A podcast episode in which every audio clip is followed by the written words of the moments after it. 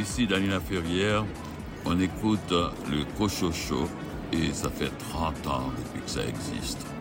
Écoutez, vous verrez.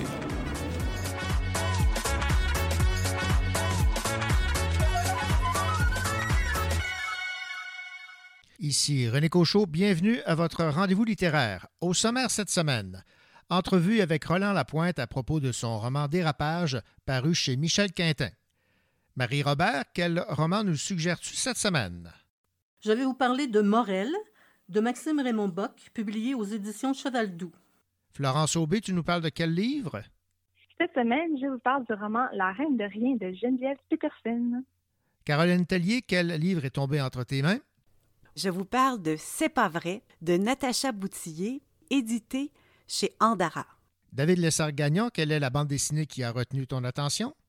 Cette semaine, je vous présente une bande dessinée de Lucy Bryan. Ça s'appelle Voleuse aux éditions Sarbacane.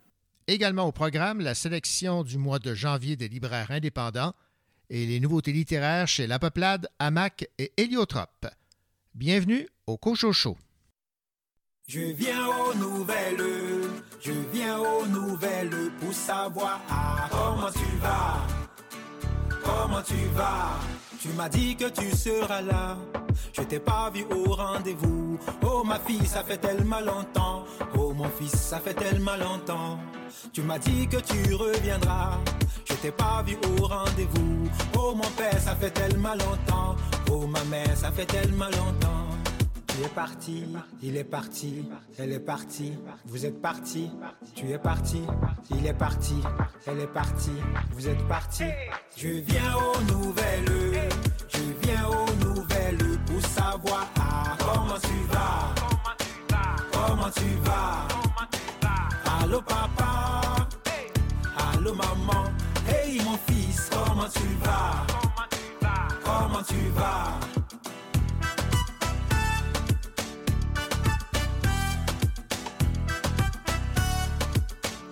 Comment tu vas? Tu sais ma fille, tu sais mon fils. Ça fait des mois, je reste toute seule. Personne ne m'appelle, personne vient voir. Je ne sais pas ce que j'ai fait. Tu vois ma mère, tu vois mon père. Ça fait un bail, je ne vois personne. Seul dans mon monde, seul dans mon monde. Et pourtant, vous êtes tout près. Tu es parti, il est parti, elle est partie, vous êtes parti, tu es parti, il est parti, elle est partie, vous êtes parti. Je viens aux nouvelles, je viens aux nouvelles pour savoir comment tu vas, comment tu vas, allô papa, allô maman, hey mon fils, comment tu vas, comment tu vas?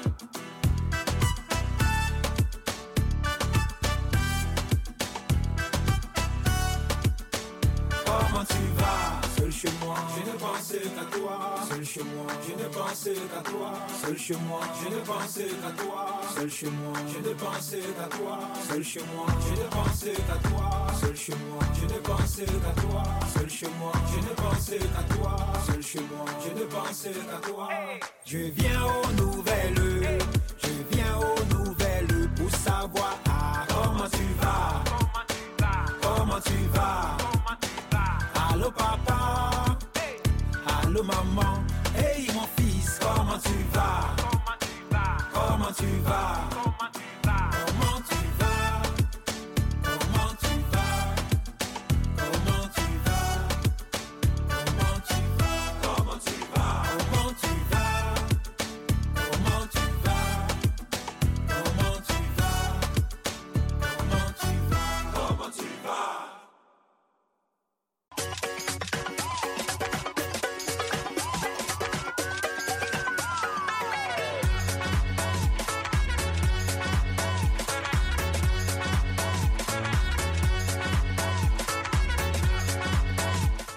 sur les nouveautés littéraires.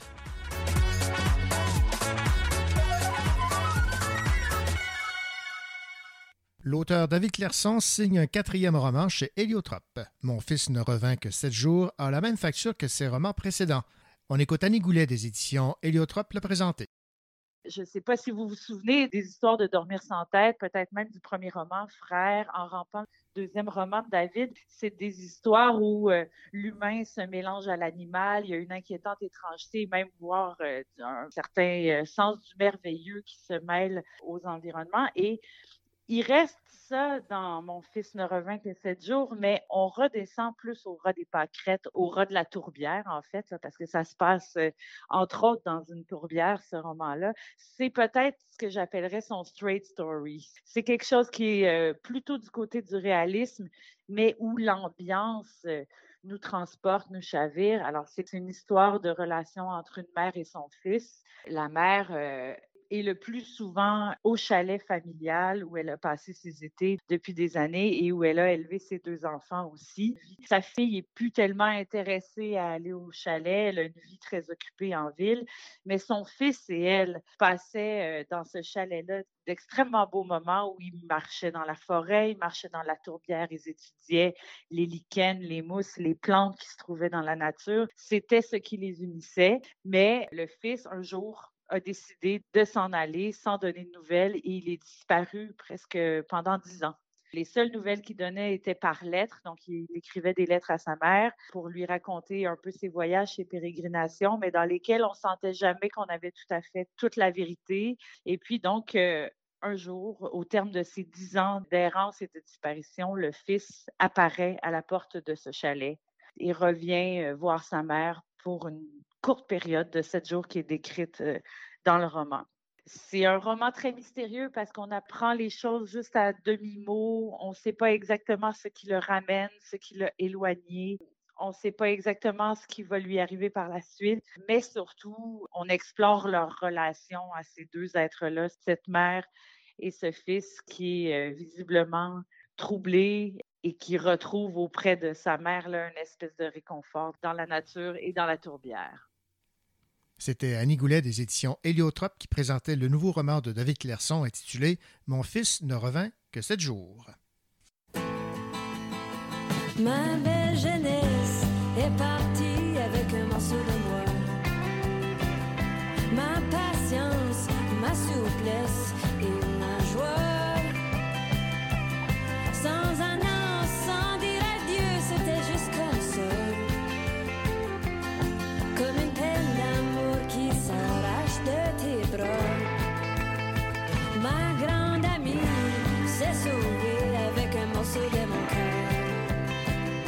Mes secrets, mes souvenirs et mes bonnes histoires.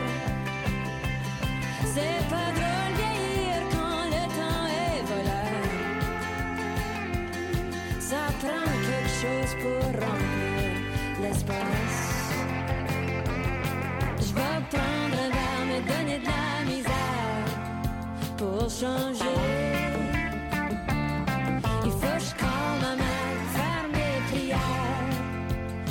Changer le mal de place. Cette dernière nuit a tout pris ce que j'avais. Des leçons de vie et la lumière qui me restait. J'ai appelé quelqu'un que j'aime, c'est plus quelqu'un que je connais. Ça prend juste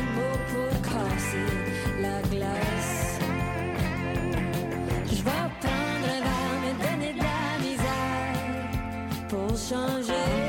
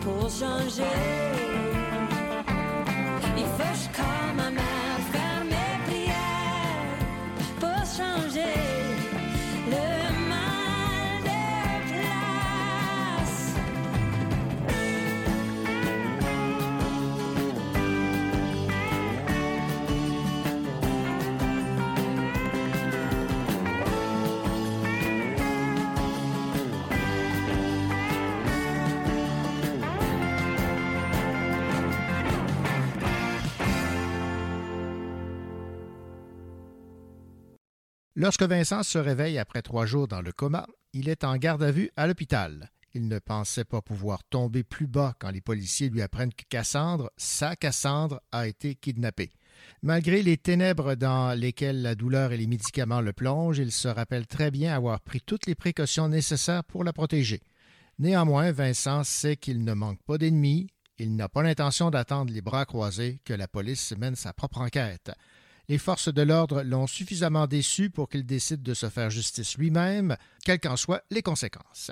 C'est ainsi que se résume le roman Dérapage de Roland Lapointe paru aux éditions Michel Quintin. Ce roman, en fait, se veut la suite de Déroute paru en septembre 2021. Bonjour, Monsieur Lapointe. Bonjour, M. Cochot, ça va bien? Ça va très bien, Roland Lapointe. J'ai eu autant de plaisir à lire Dérapage que j'en avais eu lorsque j'avais eu l'occasion de lire votre premier euh, roman, Déroute. Et euh, pour le bien des euh, auditeurs et des auditrices, rappelons l'intrigue de votre premier roman paru en septembre 2021. Euh, ben, dans des routes, c'est littéralement une déroute. C'est Vincent qui va pas bien physiquement, mentalement, mais on ne sait pas trop pourquoi. Euh, on ne sait pas non plus si c'est un bon ou un méchant. On le découvre tranquillement pas vite euh, euh, au fil de l'histoire. Il y a autant d'indices qui pointent dans une ou l'autre des, deux, directions. au début du roman, littéralement, au début du roman, dès les deux premières pages, il rencontre Cassandre. disons que c'est la deuxième personnage principal du roman. Mm-hmm. Initialement, et puis même Vincent le mentionne, euh, Cassandre n'aurait pas dû faire partie de cette histoire. C'est un peu euh, imposé d'elle-même. Puis après ça, ben, ça devient un, road trip, un peu un thriller road trip, euh, jusqu'à jusqu'à une petite conclusion qui est un peu inattendue à la fin du roman. Alors, on reprend cette aventure qui euh, met en vedette donc Vincent et euh, Cassandre. Cassandre a été euh, enlevée et évidemment Vincent n'entend pas, comme je le mentionnais, rester les, bras croisés parce qu'il n'a pas confiance dans les forces policières et il y a des raisons derrière lesquelles il a perdu toute confiance. Oui, effectivement. Dans le premier roman, on apprend que Vincent était pendant deux ans de temps un policier undercover dans un groupe de moteurs criminalisés. Et puis l'enquête, malgré les preuves qu'il pouvait amener, l'enquête n'a jamais abouti euh, jusqu'à ce qu'il soit dénoncé par une personne inconnue, mais qui suppose fortement vient euh, du corps policier, donc qui est vraiment désabusé. Euh, c'est un peu l'histoire, ça, de Vincent. Ici, en page 225, on comprend bien. Dis-moi, Vincent, ce que tu as accompli en deux ans undercover. Carcajou n'a pas eu beaucoup plus de succès et l'opération a été menée par une escouade d'élite en partenariat avec la GRC, la SQ et le SPVM. Leur mission aura duré quatre ans et coûté des millions de dollars. Pourquoi? Au juste? Des résultats anémiques. Donc, c'est un rebelle, Vincent. Un peu, oui.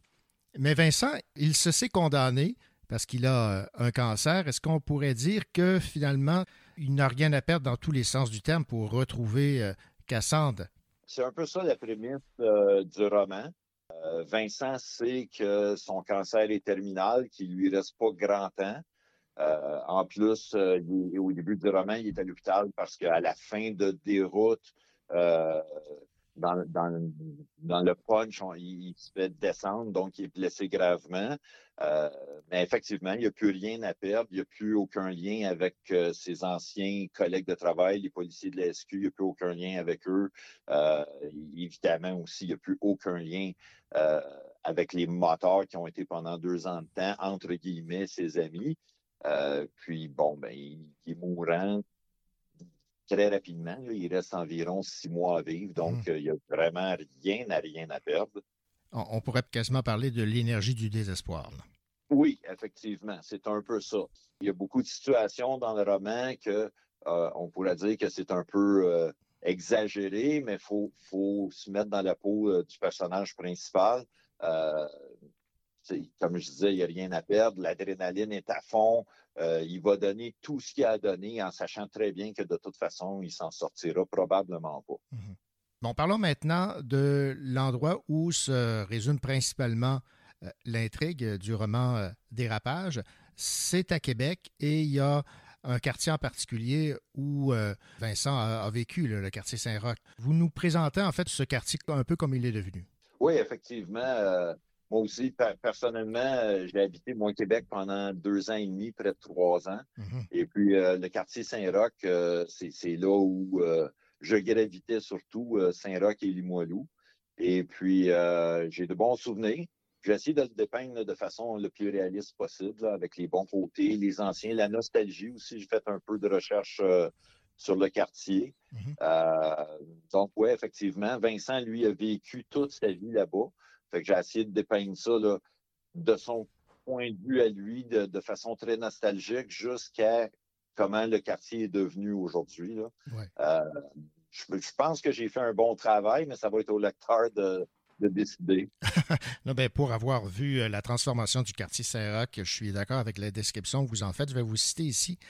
Chaque fois que j'y remets les pieds, Saint-Roch est ma ville. Je la hais, je l'adore. Elle aura été à la fois mon enseignante, ma maîtresse, ma déchéance. Ce quartier est dans mon sang comme les vapeurs d'une vieille bouteille de scotch au réveil, feeling aigre-doux empreint de nostalgie et de regret. C'est beau, ça. Ah, ben, merci beaucoup. Bon, parlons maintenant de Cassandre. Quand vous avez écrit Des routes, est-ce que dans votre tête, l'amour allait être aussi fort entre Vincent et, et Cassandre? Originalement, euh, Cassandre devait vraiment pas faire partie de, de l'histoire originalement. C'était censé être euh, euh, vraiment juste Vincent, son histoire à lui. Mhm. Euh, J'improvise beaucoup quand, quand j'écris. Je ne me fais pas de plan de match d'avance. J'ai l'idée générale du, du- j'ai l'idée du début, j'ai l'idée de la fin, puis ce qu'il y a dans le centre, je l'improvise beaucoup. Mes personnages me parlent, puis c'est ça. Cassandre, c'est un peu imposé. Et puis, moi, je suis tombé en amour avec le personnage de Cassandre. Donc, par défaut, Vincent aussi est tombé en amour avec elle. Euh, évidemment, c'est une relation de moins d'une semaine. C'est un amour euh, coup de foudre, si on veut. C'est strictement passionnel, c'est viscéral. Euh, Vincent ne pourrait pas expliquer pourquoi il s'est attaché aussi fort et aussi vite à cette jeune femme, mais euh, c'est ce qui le drive tout le long des deux romans. Bon, évidemment, on ne vendra pas euh, le punch euh, parce qu'on veut que les gens lisent des routes et, euh, et des rapages. En lisant et votre premier et votre deuxième livre, j'avais l'impression d'être dans un film. Est-ce que c'est écrit en ce sens ou si c'est inconsciemment? C'est un peu les deux. C'est inconsciemment parce que depuis que j'écris, euh, même mon premier roman, euh, Delirium Café, je me suis fait dire que c'était très cinématographique, mon écriture. Oui.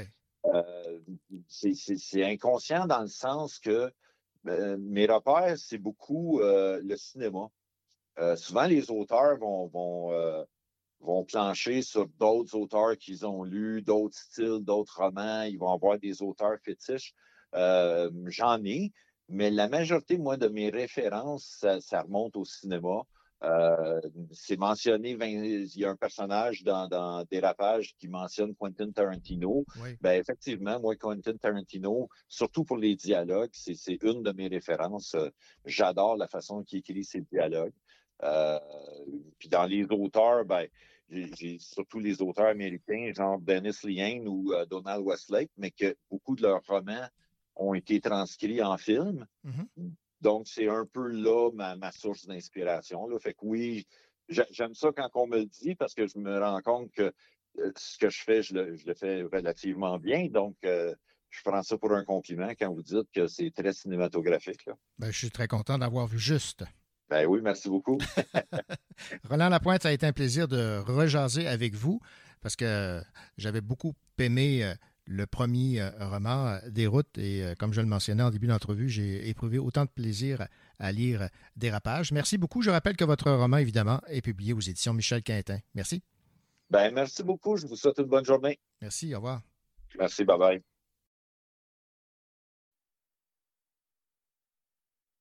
bye.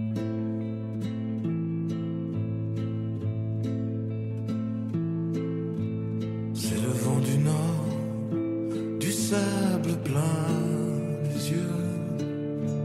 J'ai fait tant d'efforts, mais échoué de peu. Au loin la clameur de vacanciers heureux. ainsi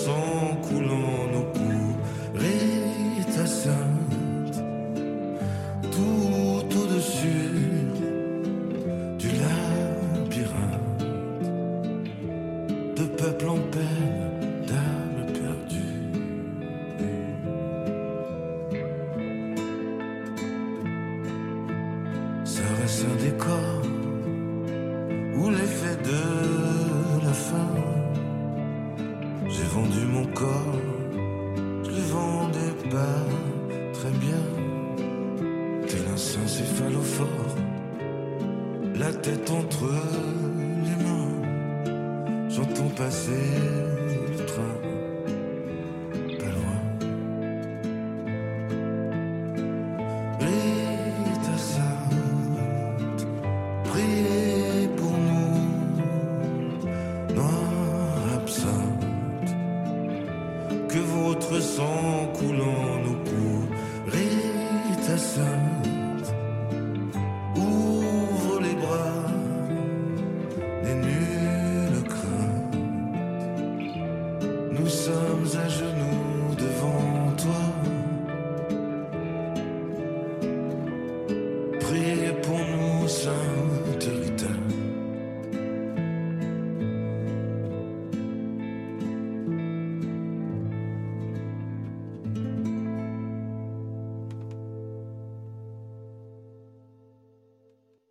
Excellente nouvelle sur la scène littéraire. Le prix des cinq continents de la francophonie 2022 a été attribué à Monique Prou pour son roman Enlève la nuit, paru aux éditions du Boréal. Enlève la nuit raconte l'histoire d'émancipation de Marcus Cohen, un juif assidique qui, au début de la vingtaine, quitte sa communauté pour voler de ses propres ailes dans une métropole nord-américaine fictive. Le prix des cinq continents, créé en 2001, met en lumière les talents littéraires qui euh, reflètent l'expression de la diversité culturelle et éditoriale en langue française sur les cinq continents et promeut les livres sur la scène internationale. Ce prix est doté d'un montant de 15 000 euros pour le lauréat ou la lauréate. Écoutons ce que notre chroniqueuse Caroline Tellier pense de ce roman de Monique Prou, Enlève la nuit, paru chez Boréal, qui vient de remporter le prix des cinq continents de la francophonie 2022. Donc, je vous parle de ce nouveau roman qui a pour grande force son personnage principal, Marcus. Marcus est parfait. Je vous le dis, là, c'est un, un garçon de 20 ans, une vraie perle. C'est un doux, un juste, mais un peu crédule. Et dans un moment de désespoir, il est sauvé par un personnage mystérieux qu'il recherchera à retrouver pendant tout le roman. Et ce personnage laisse à Marcus un cahier dans lequel il écrit son histoire. Une histoire pas banale. On suit son parcours de jeune de 20 ans qui, même s'il habitait Montréal, ne parlait pas français, n'a aucun contact dans la ville, n'a pas d'argent, pas d'éducation. Il s'est en fait enfui d'une communauté religieuse et il a laissé derrière lui sa mère, dont il parle beaucoup et s'inquiète aussi. Au début du roman, il rencontre un drôle de bonhomme, Charlie Putilic, qui l'accueille dans sa tente. Marcus se construit peu à peu une vie, il fréquente un refuge, il s'y rend utile, il étudie, il trouve du travail, un appartement, il s'en sort assez bien. Il sort de la rue. Le roman prend son essor lorsqu'il retrouve deux jeunes de sa communauté, Abby, un jeune homme tourmenté qui a peur de la nuit, dont vient le titre, et Raquel, que Marcus devait épouser dans sa communauté. Les trois amis vont cohabiter un temps avec des souris comme animaux de compagnie. On suivra ce trio qui essaie tant bien que mal à s'adapter à cette vie en ville, hors de leur communauté religieuse, de leur monde. Mais je dois vous avouer que leur amitié prendra la forme d'un triangle amoureux. Donc, Monique Pro met en scène plusieurs personnages. En plus de ce trio d'amis, il y a des personnages secondaires intéressants. Virginie Sister, la directrice du refuge. Moron, le cuisinier antipathique. Euh, le proprio des trois jeunes. euh, une jeune femme, Leila, que Marcus trouve bien séduisante. Et bien d'autres. Monique Pro aborde plusieurs thèmes, plusieurs problématiques. Le choc culturel que vivent ces jeunes, l'itinérance, le manque de ressources pour les itinérants, la prostitution, les emplois précaires. L'aspect religieux est présent et teinte les dialogues des trois jeunes, mais son roman ne porte pas de jugement ou très peu sur le passé de ces jeunes. C'est axé en fait sur l'intégration de ces jeunes adultes dans une société laïque qui comporte ses faiblesses, des iniquités et de grands défis d'adaptation. Étant donné que c'est Marcus qui se confie tout le long du récit, l'écriture est simple, les dialogues sont parfois même malhabiles parce que le français n'est pas la première langue des jeunes, mais aussi parce que ces jeunes n'ont pas de référence, ils connaissent pas les codes de notre société. L'autrice a vraiment créé un beau personnage principal. Marcus a une belle âme, c'est un idéaliste qui s'interroge, qui aspire à plus, qui veut en fait changer le monde.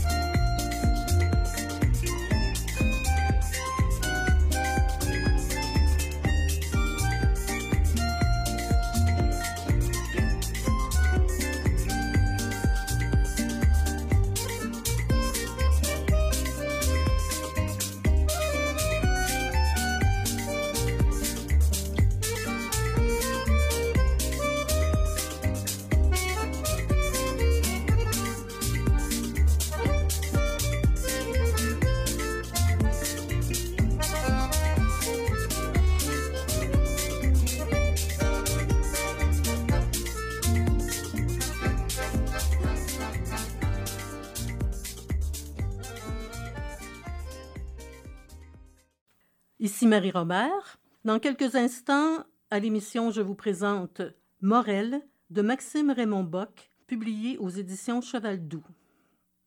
J'ai dépensé toute ma paye pas je trop séquelle Des flashbacks la veille dans mon eau de vaisselle. J'ai compté les moutons plus de 800 fois. La nuit c'est trop long dans mon lit sans toi. Speeding à 70 dans une zone de 30 Même si ma tank est vide comme mon compte de banque. Parti en retard, quelques années sur le tard. Toujours aussi pressé d'aller nulle part I feel waiting for you. Dehors au frais, pas d'abandonner mes choses.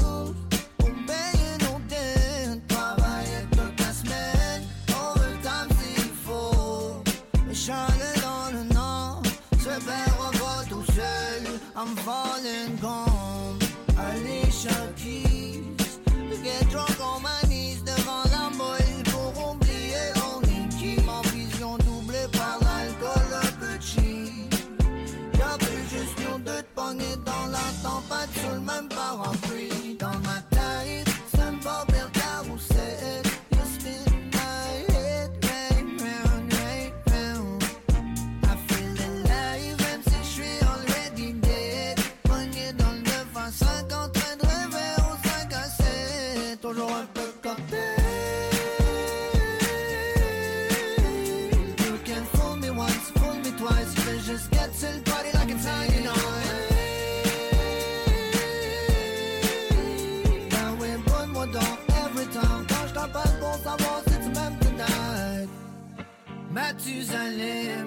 J'ai noyé ma peine, pas besoin de lunettes, je vois déjà ma vie dans les fonds de bouteille.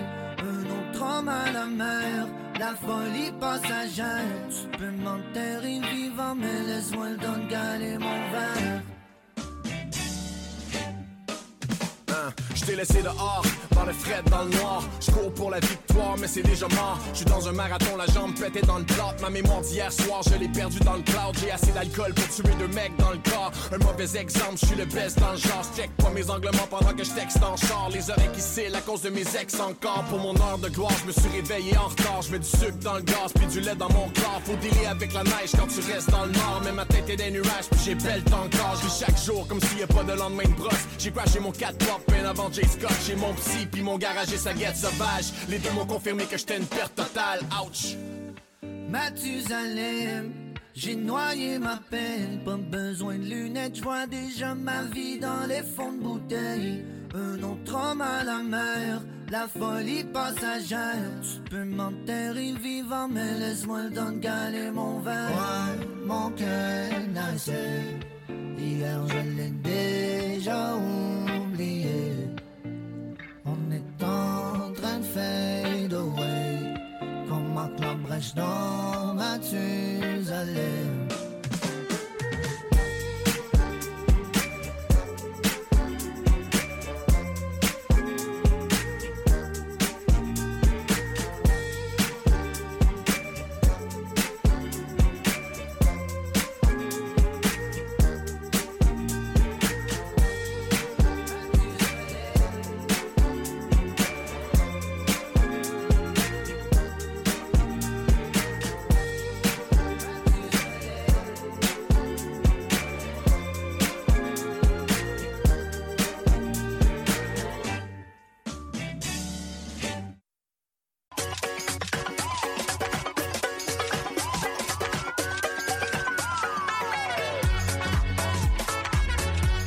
Sur sa table de chevet, il y a plein de livres et elle nous partage son plus récent coup de cœur.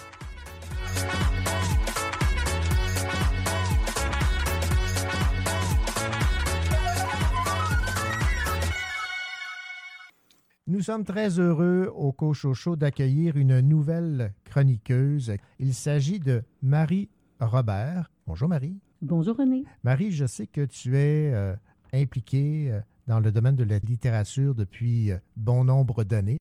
Juste pour situer les gens, là, quelques événements auxquels tu as participé ou euh, euh, dans lesquels tu étais active?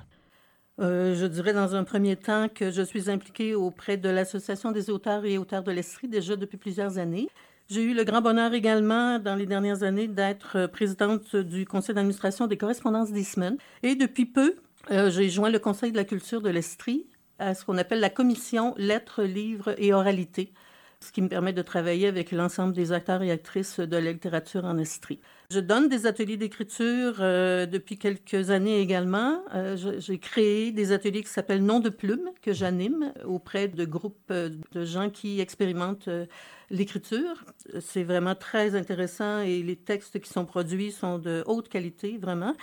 Et j'ai pu ces dernières années être l'instigatrice d'un club de lecture euh, qui s'appelle Les rendez-vous du premier roman, dont je vous parlerai plus avant tout à l'heure. Bon, Marie, évidemment, très impliquée dans le milieu littéraire, mais également une grande lectrice. Oui, effectivement. J'adore euh, lire et euh, depuis fort longtemps. D'accord.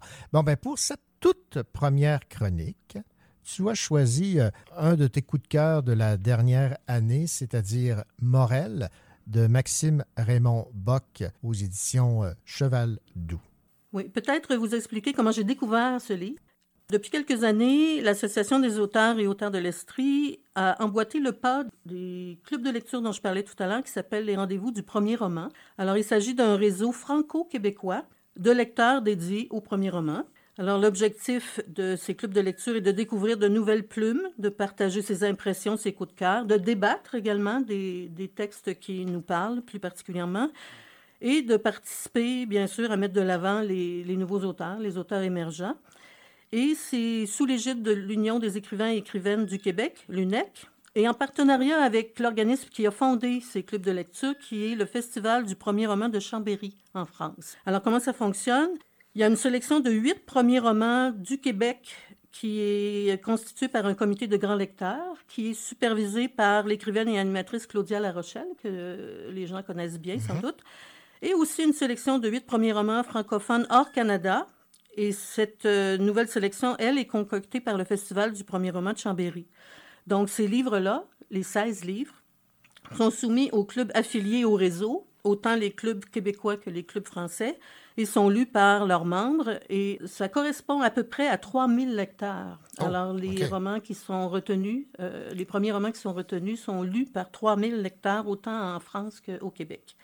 Alors, les lecteurs de clubs se réunissent entre les mois de septembre et février de chaque année pour partager leur lecture, débattre de leur coup de cœur. Puis au terme de la saison, les lecteurs doivent voter pour leurs auteurs préférés, autant leurs favoris français que les favoris québécois. Et les auteurs préférés des lecteurs, ceux qui auront euh, remporté les prix autant en France qu'au Québec, se verront invités au Festival littéraire international Métropolis Bleu, qui a lieu à Montréal.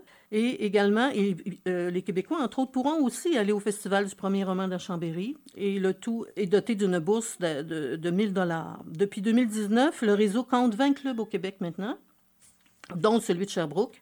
Cela dit, l'ouvrage de Maxime Raymond Bock, Morel, dont j'aimerais vous entretenir aujourd'hui, a été sélectionné parmi les huit romans retenus pour le Québec à l'édition 2022-23. Et donc, il est lu présentement par tous les clubs québécois et tous les clubs français, dont celui de Sherbrooke, dont je fais partie. Et bien que le concours ne soit pas terminé, c'est un des titres qui m'a particulièrement plu. Ça n'engage que moi et non pas l'ensemble du club de lecture. C'est pourquoi je l'ai choisi comme euh, sujet de ma première chronique. Mhm. Alors, ce serait peut-être bien, euh, Marie, de résumer ce Oui. livre? Alors, euh, ouvrier anonyme, Jean-Claude Morel s'est consacré au grand chantier de Montréal. Il a creusé le métro, fait surgir des îles et s'entrelacer des autoroutes. Mais les tours qu'il a construites allongent leurs ombres jusqu'en bas de la traque. Le faubourg Hamelas est détruit, la rue Notre-Dame rasée et la famille Morel expropriée. Alors le vieux Jean-Charles jongle avec des souvenirs dont il ne sait que faire jusqu'à l'entrée en scène de sa petite fille Catherine, qui réveille euh, les mémoires et retricote les liens décousus. On dit euh, qu'il s'agit d'une fresque grouillante de vie qui raconte de l'intérieur la métamorphose de Montréal au 20e siècle, où le génie n'est ni civil ni industriel, mais profondément humain. C'est celui d'une communauté têtue, désordonnée, qui trouvera toujours le moyen de fleurir sur la rouille et le béton. Voici ce qu'en disait euh, l'éditeur en quatrième de couverture. Inspirant, n'est-ce pas? Oui, et comment? Effectivement. Donc maintenant, l'auteur qui est Maxime Raymond Bas. Maxime Raymond Bock est né à Montréal en 1981. C'est un écrivain québécois, auteur d'abord de recueils de nouvelles et de romans courts. J'ai fait une petite recherche et je voyais qu'il s'est tourné vers la littérature après un parcours en sport aquatique et Ah ben. également des études en musique, en percussion particulièrement. Avec son premier livre qui est paru en 2011, qui était intitulé Atavisme, il a euh, remporté le prix Adrienne Choquette de la Nouvelle et il s'est affirmé comme l'un des auteurs phares de la littérature québécoise contemporaine. Alors, on, on se rappelle que le prix littéraire Adrienne Choquette a été créé en 1981 pour reconnaître l'excellence du travail d'un auteur de nouvelles. Et le nom du prix honore Adrienne Choquette, une pionnière de la nouvelle comme genre littéraire au Québec. Alors, c'est au Salon international du livre de Québec que se fait la remise de ce prix-là annuellement. Donc, l'auteur a grandi dans le quartier Rosemont à Montréal, un lieu qui revient dans plusieurs de ses écrits, notamment dans le roman court Rosemont de profil et le recueil de nouvelles Les Noyades secondaires. Puis quand on pousse un petit peu plus loin nos recherches sur cet auteur, on découvre qu'il signe ses premières publications dans des revues ainsi que la publication de deux premiers ouvrages publiés par la maison d'édition Le Cartanier, uniquement avec ses noms de famille maternelle et paternelle, donc Raymond et Bock.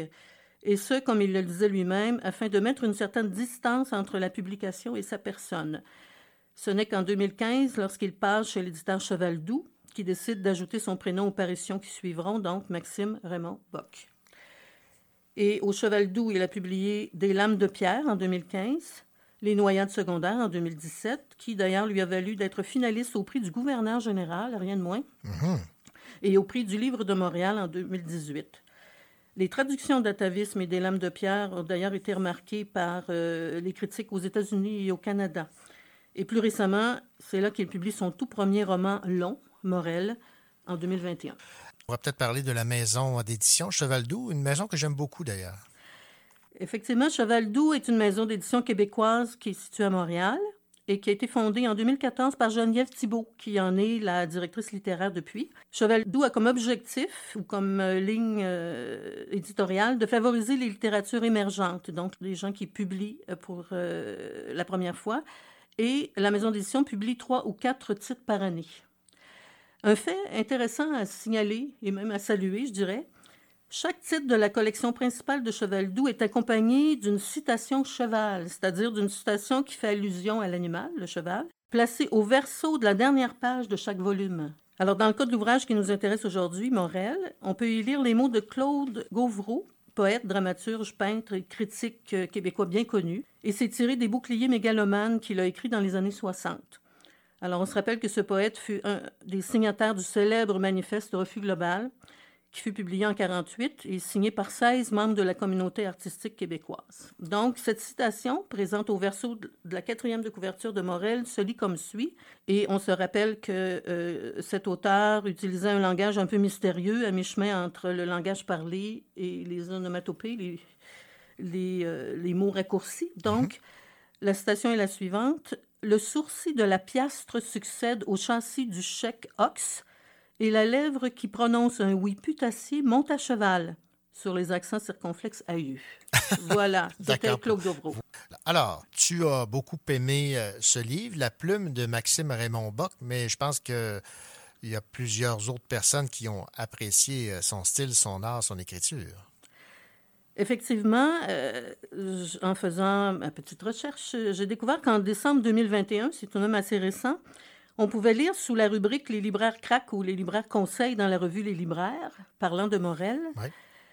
On pouvait lire roman social, roman historique, roman de mœurs, voire roman d'une certaine lutte des classes. Les qualificatifs abondent pour ce livre d'une belle densité où le lecteur est amené à suivre le parcours de Jean-Claude Morel, ouvrier montréalais.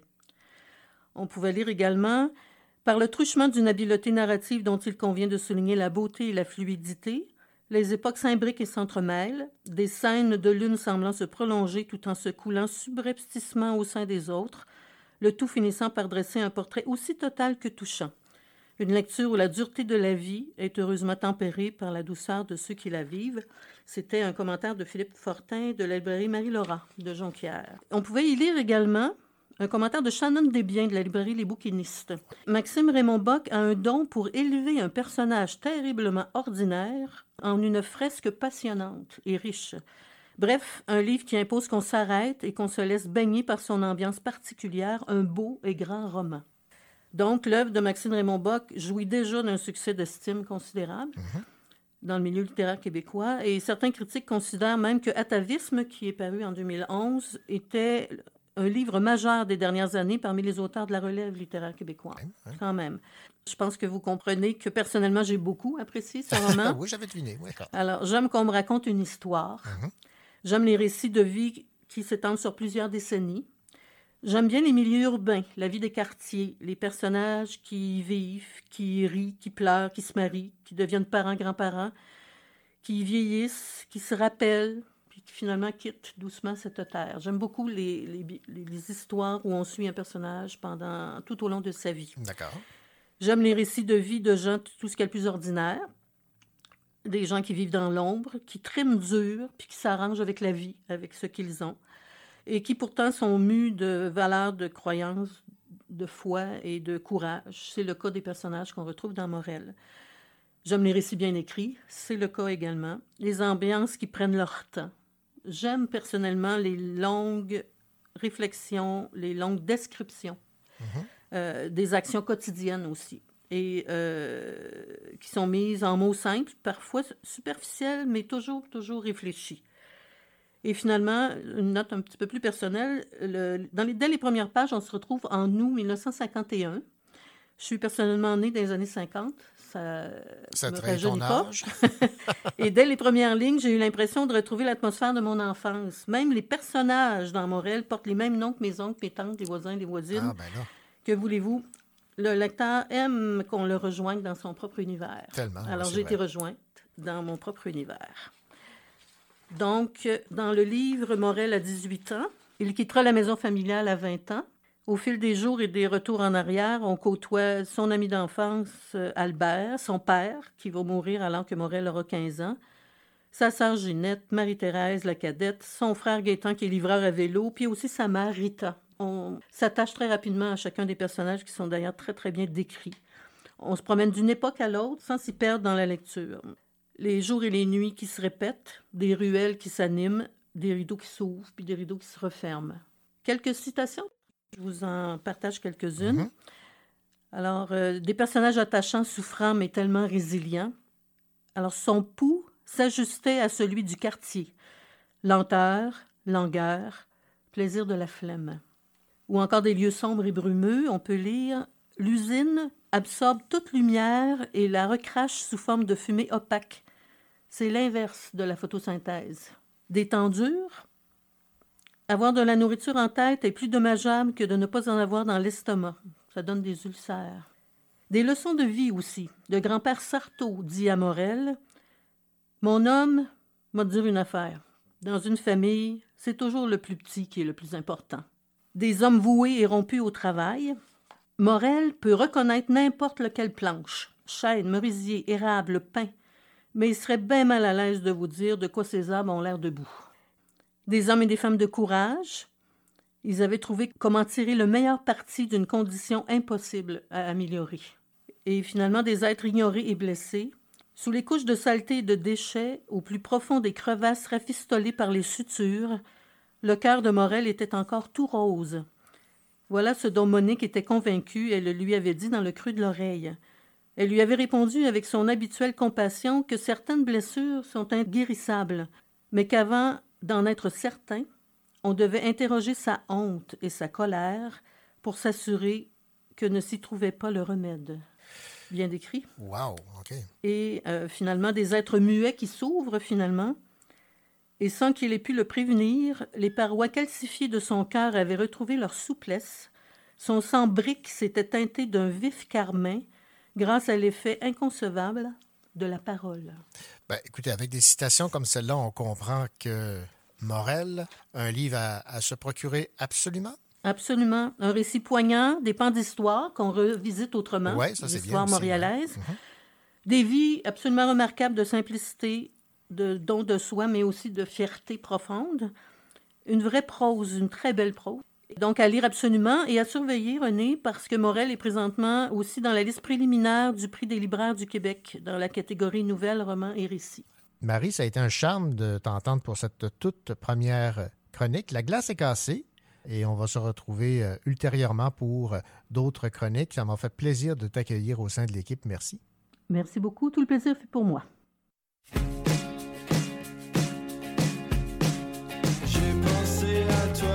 Toi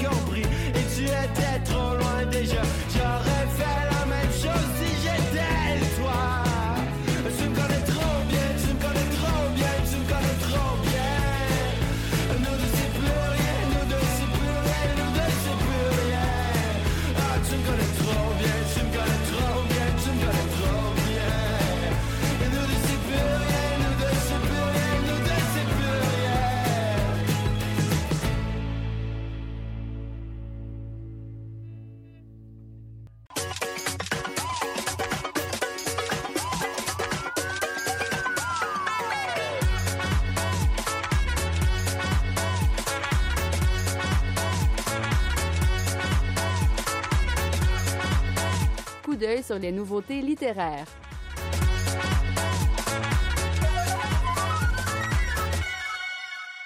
De retour dans son pays natal après une longue absence, une femme prend soin de sa mère tombée malade. La veille de son hospitalisation, sa fille lui fait une promesse l'amener à Montauk quand tout ira mieux. Mais comment voguer jusque-là? C'est ainsi que se résume le récit Voir Montauk, dont nous parle la directrice littéraire chez La Peuplade, Mylène Bouchard. En fait, euh, on est dans un récit très intimiste qui prend la forme d'un journal, on, pourrait dire le journal d'une tempête. Donc, euh, avec une jeune femme qui doit prendre soin de sa mère, qui est souffrante, qui est très instable, donc qui euh, un jour est, présente, mais le lendemain incapable de se lever de son lit et d'assister à la fête de ses petits-enfants.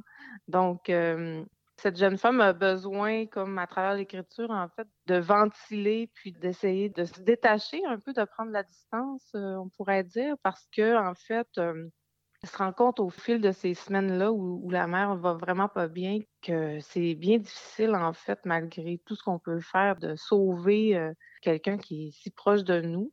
Donc, euh, c'est un peu dans cette démarche-là qu'on se retrouve euh, dans Voir Montauk. Puis Voir Montauk, ben en fait, Montauk, ça devient une destination, en fait, euh, un peu fantasmée, un projet de voyage qui aura peut-être lieu, peut-être pas lieu entre la mère et la fille. Et c'est comme une, c'est ça, un peu une destination de repli, de soulagement aussi. C'est de voir qu'on peut encore se projeter un peu c'est euh, à découvrir. C'est c'est quelque chose, je pense, c'est un sujet qui peut toucher beaucoup de gens, en fait, qui vivent peut-être un peu la même, euh, la même chose euh, malgré eux. Vous écoutiez Mylène Bouchard de La Peuplade résumer le récit Voir Montauk. Bonjour, ici Caroline Tellier. Un peu plus tard à l'émission, je vous parle du roman jeunesse C'est pas vrai de Natacha Boutillier, édité chez Andara.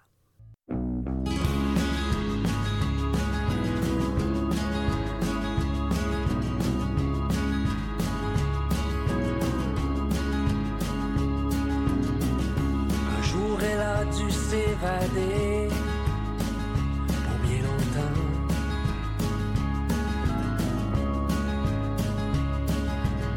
Ces voyages l'ont surtout aidé à fuir les voies qui lui parlent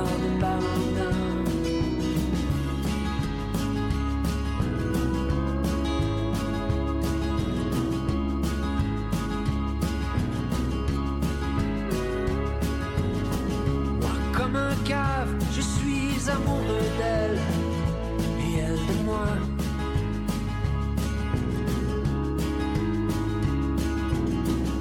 Et quand elle part, j'entraîne ma mémoire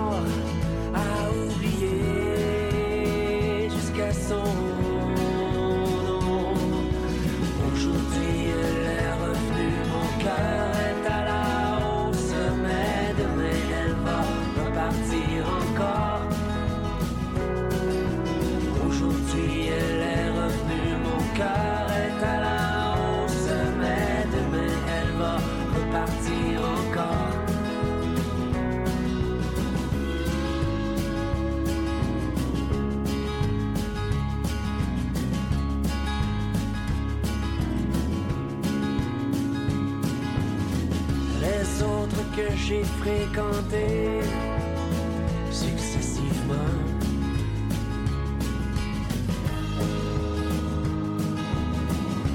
n'ont jamais manqué autant que celle qui est loin, si présente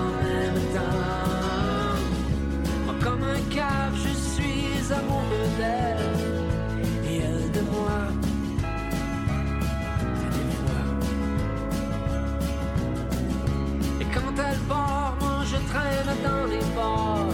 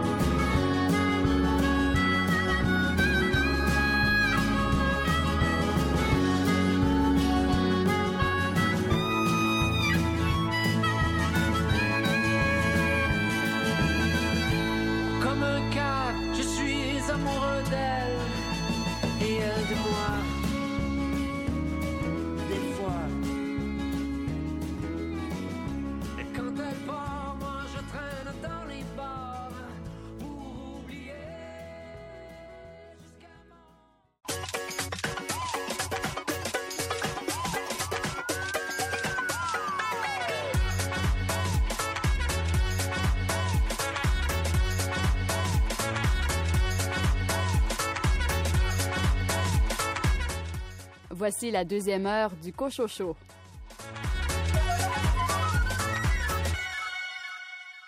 Au sommaire de cette deuxième partie d'émission, Florence Aubé, de quel roman vas-tu nous parler? Cette semaine, je vous parle du roman La Reine de rien de Geneviève Peterson. Caroline Tellier, quel roman a attiré ton attention? Je vous parle de C'est pas vrai de Natacha Boutillier, édité chez Andara. David Lessard-Gagnon, tu as une bande dessinée entre les mains. Quelle est-elle? Cette semaine, je vous présente une bande dessinée de Lucy Bryan. Ça s'appelle Voleuse aux éditions Sarbacane. Et Anne Pérouse des éditions Hamac présente le recueil de poésie À terre ouverte de Sébastien Ibera Gutiérrez. Bonne deuxième heure.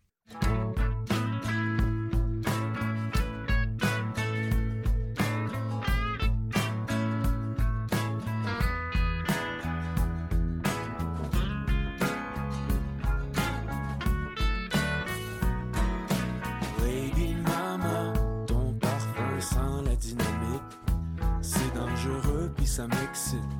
Et je recommence toujours. Oh, Lady Mama, tes lèvres goûtent la nicotine. Ça m'achève ou j'hallucine.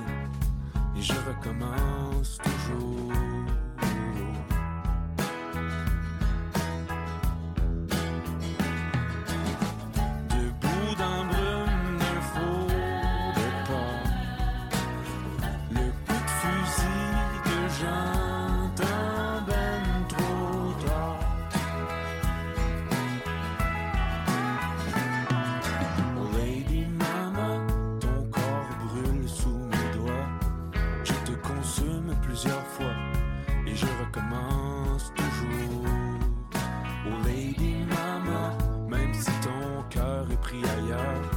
Dépose ma main entre tes seins et je recommence toujours.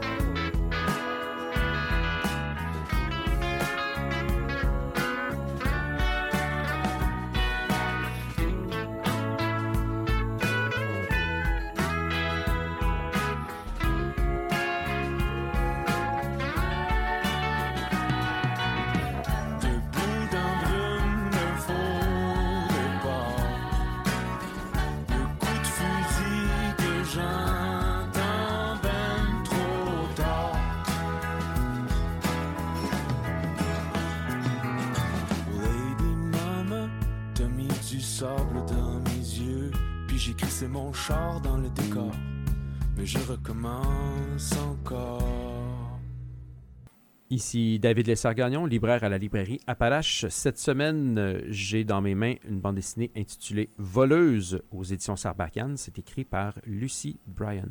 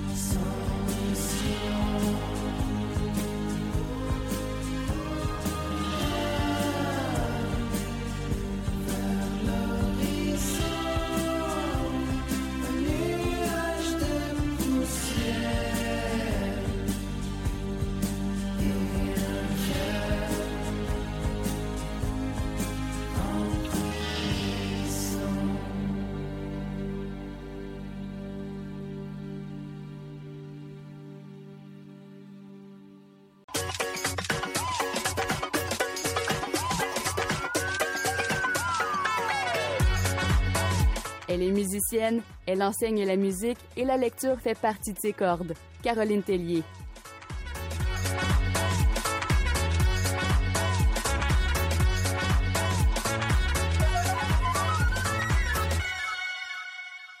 Bonjour Caroline. Bonjour René. Caroline, tu retombes en enfance euh, Ben oui, cette tout à fait, oui. Parce que le, le livre euh, dont tu vas nous parler est de Natacha Boutillier. C'est aux éditions euh, Andara et ça a pour titre C'est pas vrai. Oui, René, c'est pas vrai. C'est un roman, un vrai accro-livre. C'est presque un plaisir coupable. Je lis pas souvent des romans jeunesse, mais celui-là, j'ai beaucoup apprécié. Mais en fait, il y a une raison principale, Caroline, c'est que c'est comme si tu te sentais euh, chez toi parce que ça se passe dans le secteur de ton village euh, Oui, d'enfance. exact. En fait, c'est que la- l'autrice vient du coin d'où je viens. Ah, voilà. Alors, puis elle a mis en scène euh, son roman. Là, ça se passe pas mal dans le coin où j'ai j'ai surtout vécu mon adolescence parce que l'héroïne principale a 12 ans. Et euh, bon, en tout cas, j'ai trouvé ça tellement amusant de revoir la vie à travers les yeux d'un personnage plus jeune. Euh, Ça m'a rappelé mes 12 ans et celui de mes filles aussi. Et puis là, qu'est-ce qui se passe dans ça? Ben, imagine-toi, René, que cette jeune fille qui s'appelle Raphaël vit sa première journée de secondaire. Comment on est stressé au secondaire? Moi, et là, je vais vous lire à la page 7 ce qui se passe et tu vas probablement comprendre là, pourquoi c'est si terrible. D'accord. Et ma mère qui n'arrête pas de m'appeler comme si la maison était prise en feu. Si elle savait ce qui se passe vraiment, présentement, elle me laisserait tranquille. Comment lui répondre sans qu'elle entende la détresse dans ma voix et qu'elle se doute de quelque chose? Ma mère a comme un sixième sens. Pour voir ce qui ne va pas, j'aime autant ne rien dire pour l'instant et gagner quelques précieuses secondes pour me remettre de mes émotions. C'était quoi les chances? C'est la pire journée de ma vie. Je n'arrive pas à quitter des yeux cette toute petite tache rougeâtre au fond de ma culotte. Et voilà, comble de malheur, les premières règles de Raphaël arrivent en même temps que sa première journée d'école. La peur de la tâche s'ajoute à toutes ses angoisses parce que Raphaël est plutôt anxieuse. Elle a peur du jugement des autres, elle a peur de parler en public, de perdre sa meilleure amie et surtout de se faire dans mes pions par sa pire ennemie, Megan. Alors c'est une enfant super attachante. Elle a beaucoup d'esprit, elle parle peu, mais tout se passe dans sa tête et nous on la lit. Elle parle peu sauf parfois avec sa meilleure amie Oli. Et Raphaël a une passion, elle joue de la batterie. Et il s'avère qu'un autre élève de l'école en joue, le beau Laurent. Mais imaginez-vous que la belle, la méchante Mégane le trouve bien beau elle aussi. Oh oh.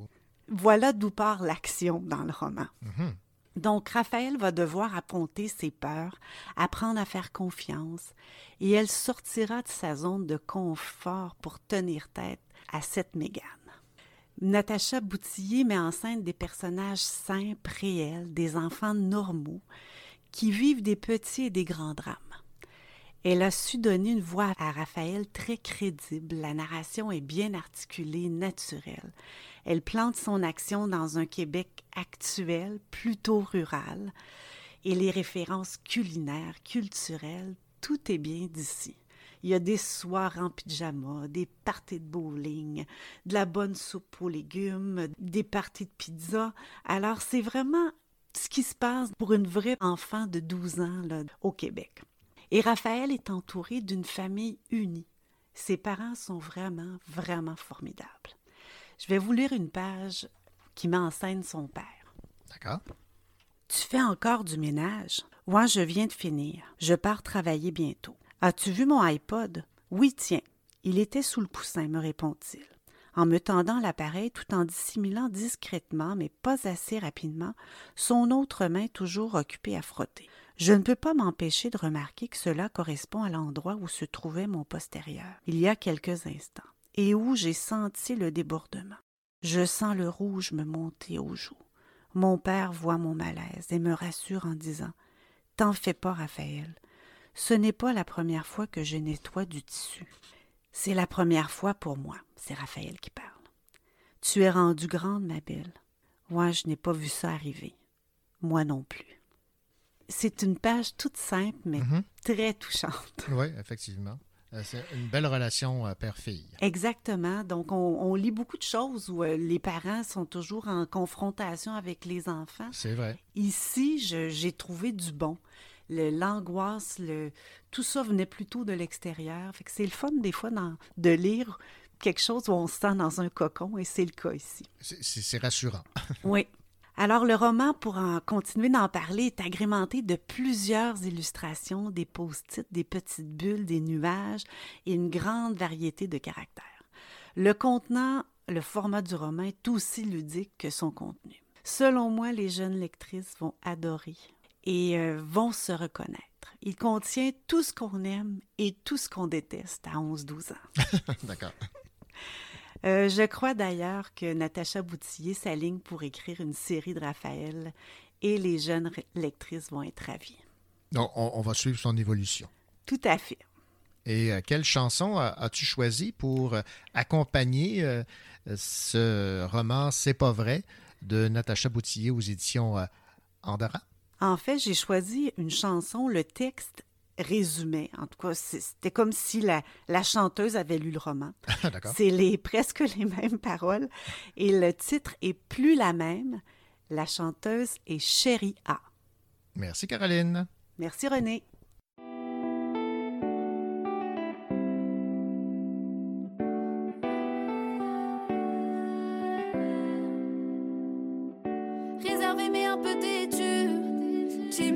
Peu jalouse. Quelques blessures m'ont forgé à la dure. Je suis solitaire, solitaire, passionnée, je ne fais pas semblant. Je garde mes valeurs, quoi qu'il arrive, j'ai la musique pour me faire passer le temps. Tout avec le cœur, avec le cœur. J'essaye de trouver mon chemin dans le brouillard. J'essaye de trouver confiance en moi. Si je ne crois pas en moi, dis-moi qui va y croire. Maman surveille que je ne fasse pas de faux pas.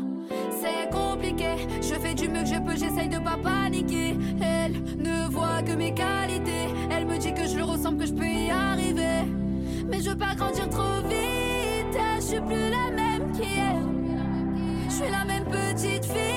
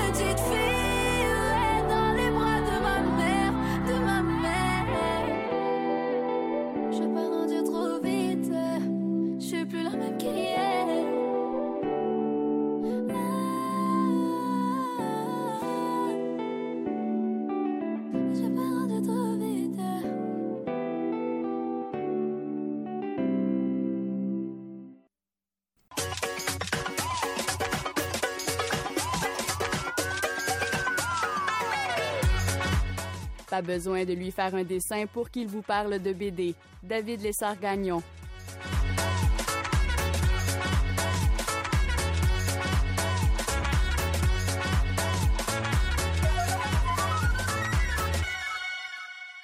Bonjour, David. Salut, René. David, avez-vous, euh, à la librairie Appalache, euh, été aux prises avec une, une voleuse? Ben, je n'oserais euh, identifier euh, par le genre euh, quelque individu que ce soit qui s'est prêté à, À cet exercice. à cet exercice chez nous. Bon, alors euh, oui, comme toute bonne entreprise, on est parfois victime de personnes à la main légère. Mais bon, en espérant qu'elles ne soient pas trop nombreuses. Ben, c'est ça. Tant, que ces personnes ne sont pas euh, trop nombreuses, puis que, bon, hein, on s'entend. Mais, euh, euh, mais je sais, je sais, je vois très bien pourquoi tu appelles ça comme ça, René. c'est parce que la BD que j'ai dans les mains, que je te présente aujourd'hui, Mhm. s'intitule Voleuse. Voilà, c'est de Lucie Brion et c'est aux éditions Sarbacane. Alors, qui est-elle, cette voleuse? Bon, mais cette voleuse, alors effectivement, dans ce récit, peut-être qu'elle est plurielle. On est dans un récit euh, initiatique d'une certaine manière, un récit de jeunes femmes de niveau collégial environ, quelque chose comme ça, de deux, deux jeunes filles qui vont se rencontrer, qui arrivent quand même chacune l'une vers l'autre avec un passé, avec des choses, à, des choses qui ne sont pas encore claires dans leur tête, avec euh, des, des manières d'être peut-être qui ne sont pas encore tout à fait euh, définies ou à corriger dans leur vie chacune, et euh, qui, d'une très belle manière, et très amusante d'ailleurs, vont s'aider l'une l'autre d'une certaine manière à devenir de meilleures personnes, tout en partageant un amour tout à fait enthousiasmant à, à voir euh, euh, se développer puis exister devant nos yeux. C'est un récit vraiment pétillant. là. On est dans une histoire là, tout à fait pétillante et, et charmante. Donc voilà, Ella est une jeune fille au collège, pas nécessairement très studieuse, mais bon, elle s'en sort. Elle préfère de loin quand même faire la fête. C'est une fille assez euh, brillante, mais euh, dissipée. Elle- Elle est bruyante, ce qu'on pourrait appeler peu de filtre. Et elle s'intéresse beaucoup, euh, visuellement du moins, parce qu'elle n'a pas osé l'approcher encore, à Mathilde, qui est une autre fille dans, dans le collège. N'a jamais osé l'approcher. Puis un jour, lors d'une fête, parce que des fêtes dans cette histoire-là, il y en a pas mal. Il y a vraiment beaucoup de parties, mais c'est c'est l'âge, c'est cet âge-là, donc justement. Puis euh, la raison pour laquelle euh, elles vont dans tant de fêtes que ça, et le cœur même euh, de l'histoire. Donc, elle a un jour, va dans une fête, exagère complètement, vomit dans un garde-robe de, de l'endroit où ce qu'elle est, puis quand elle se réveille le lendemain matin, elle a plein d'objets avec elle qui ne sont pas à elle. Elle a un sac qui est rempli de choses. Puis elle se dit, mon Dieu, j'ai volé. Comment qu'ai-je fait? J'ai volé la personne chez qui j'étais. Je sais même pas c'est qui. Que vais-je faire? Je suis une piètre personne, etc., etc. Elle va finalement apprendre que euh, le party était chez la fille sur laquelle elle a le béguin. Donc, euh, elle était chez Mathilde en question. Mhm. Et les choses qu'elle a volées lui appartiennent. Elle va donc euh, trouver un moyen de lui rendre. Ce faisant, elle va découvrir que, en tout cas, première révélation qui sera la seule que je vous ferai pour laisser aussi le suspense de ce qui se passe par la suite, c'est que ces objets-là, euh, Mathilde elle-même les avait volés. Elle a un problème. Elle, elle a un problème de vol. Mhm. Elle est, euh, elle est euh, voleuse maladive. Et elle a une collection d'objets de, de toutes sortes de gens euh, dans leur entourage. Et donc, alors même que naît leur amour, naît aussi le projet d'amendement de ces fautes-là. Et elles vont aller dans des parties en ayant pour mission à chaque fois de remettre l'objet à son propriétaire. Donc, euh, il y aura bien évidemment, vous vous en doutez, euh, toutes sortes d'aventures, toutes sortes Ouais. de péripéties, toutes sortes de mésaventures à travers ce projet-là. Mhm.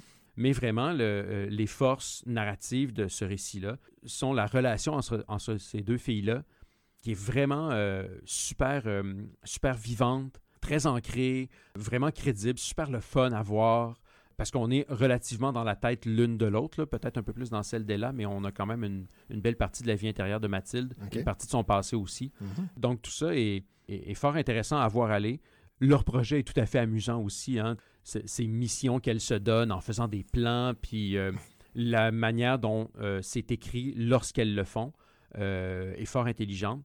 Ça m'amène à parler du côté euh, graphique de cette, euh, de cette bande dessinée-là, qui justement, d'un point de vue euh, structure de la planche, structure de qu'est-ce qui nous est montré, est très habile d'un point de vue temporel en superposant, par exemple, on a une grande double planche sur laquelle on voit un plan général de la fête, avec toutes sortes de détails, puis toutes sortes de personnages qu'on connaît pas, qu'on voit qui sont dans une fête, et incrusté par-dessus, ou incrusté de- dans, dans ces planches-là, des vignettes qui nous montrent les temps de la mission à l'intérieur même de ce party-là.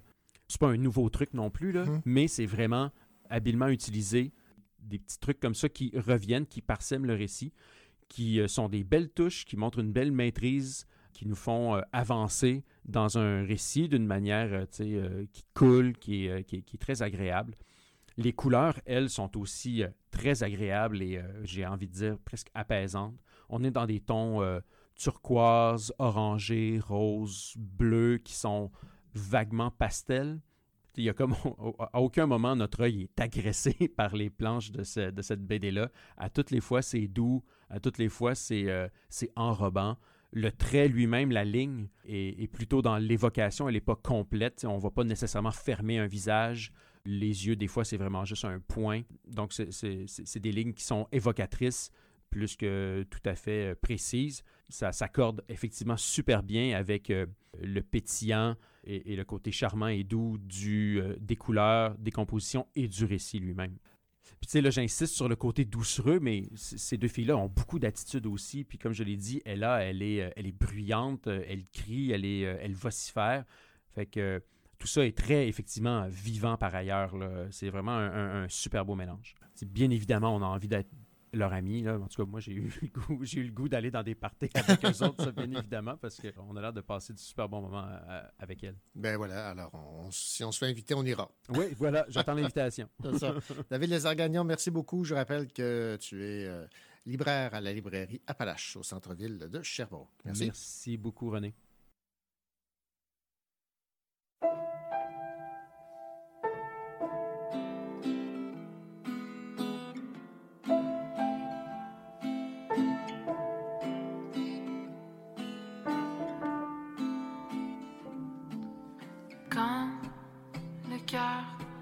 Ose battre fort, ça réveille l'humain qui sommeille. Si les gens marchaient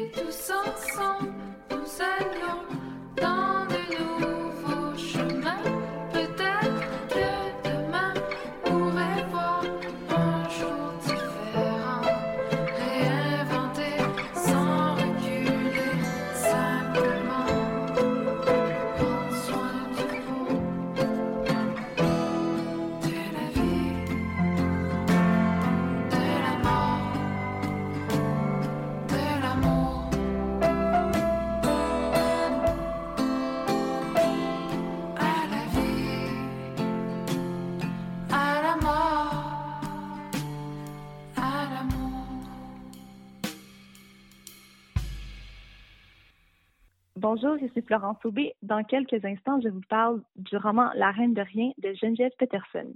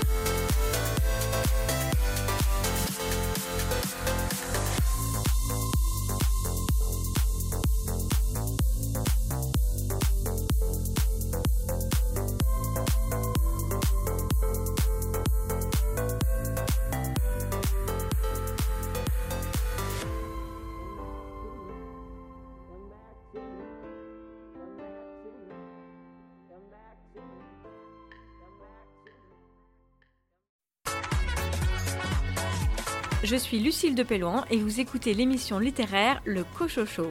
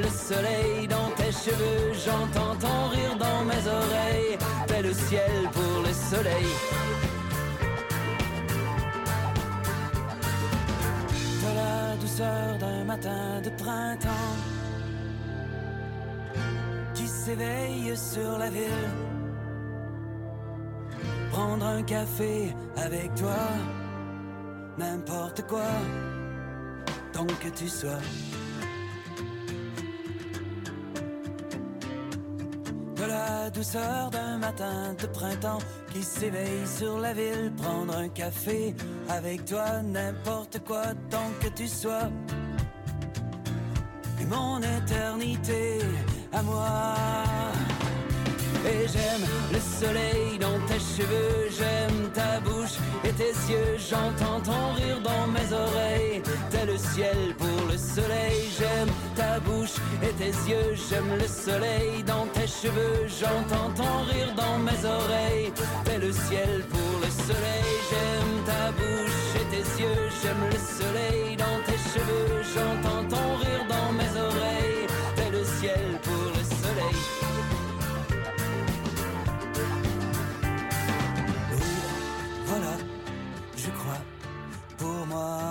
se veut un ciel tout bleu.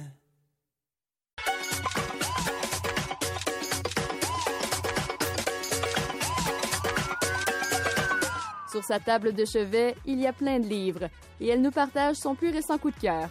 Florence Aubé.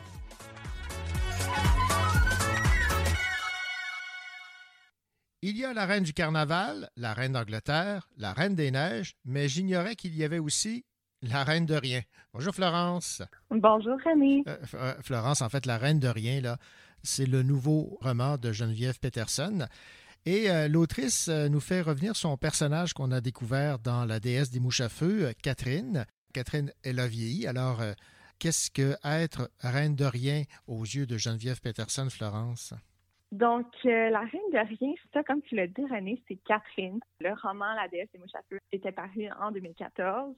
Et là, on a droit à une sorte de suite où Catherine est rendue adulte. Elle est maman, elle est journaliste. Moi, je n'avais pas lu La déesse des mouches à feu, René. Je pense que je vais devoir remédier à la situation bientôt parce que ben, j'ai j'ai envie de, de connaître Catherine à son adolescence et de voir comment elle était et comment elle en est arrivée là dans la reine de rien, à, à devenir une reine de rien, en fait.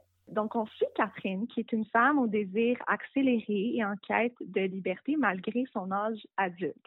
Donc, souvent, on pense que de devenir adulte veut dire cesser d'éprouver du plaisir et de rechercher l'attention des autres. Mais Catherine ne se limite pas de cette façon-là. Elle va avoir un grand désir de sauver son apparence tout au long du livre. Elle est en couple qui est à la veille d'éclater. Elle a deux enfants, elle est journaliste, comme je l'ai dit, et elle n'est pas heureuse. D'où le titre Reine de rien. C'est comme si elle ne se sentait pas à la hauteur dans chacune des sphères de sa vie, comme si elle était bonne à rien, en fait. Donc, en, étant une maman, elle a l'impression de perdre le contrôle de son corps. En étant la femme de quelqu'un, elle a l'impression de se limiter en, en tant qu'humaine à une personne. En étant journaliste, elle a l'impression de ne pas pouvoir être elle-même dans son écriture. Donc, c'est un peu un amalgame de beaucoup de choses difficiles à gérer en même temps pour Catherine. Puis, ce que j'ai beaucoup aimé, puis ce qui m'a perturbée à la fois aussi, c'est que la reine de rien, c'est au jeu. Donc, on se retrouve directement dans la tête de Catherine. Puis, je dois dire, René, qu'à certains moments là, dans ma lecture, je me suis arrêtée pour digérer certains passages. Il y a quelques passages violents du côté psychologique et physique chez les personnages. Il y a des passages aussi qui, qui surprennent par leur réalisme. Je pense entre autres à tous les paradoxes que la protagoniste ressent à travers le roman. Euh, mais bon, je pense que le fait de ressentir toute la haine, la tristesse et l'intensité de Catherine prouve à quel point c'est bien écrit. J'ai découvert la plume intelligente de Geneviève Peterson à travers sa Reine de rien, puis j'en suis très heureuse. C'est une grande découverte de mon côté.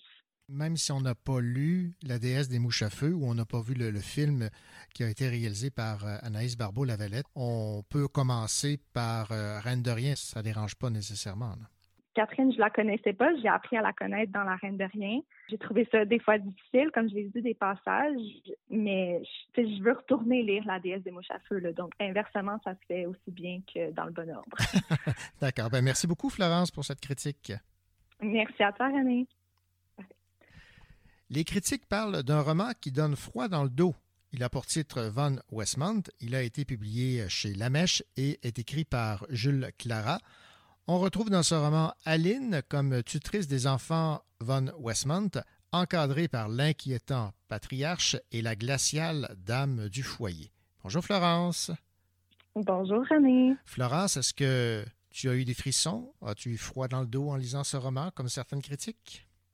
J'ai adoré Von Westmount, puis ça m'a laissé bouche bée. C'est un livre mystérieux, chaotique et brillant à la fois, puis j'aimerais le recommander à ceux qui recherchent un livre captivant, puis qui comprennent bien l'anglais. Parce que ce qui est intéressant dans ces livres, c'est qu'on y retrouve à plusieurs reprises des dialogues en anglais. Il n'y a, a pas de français, c'est juste en anglais.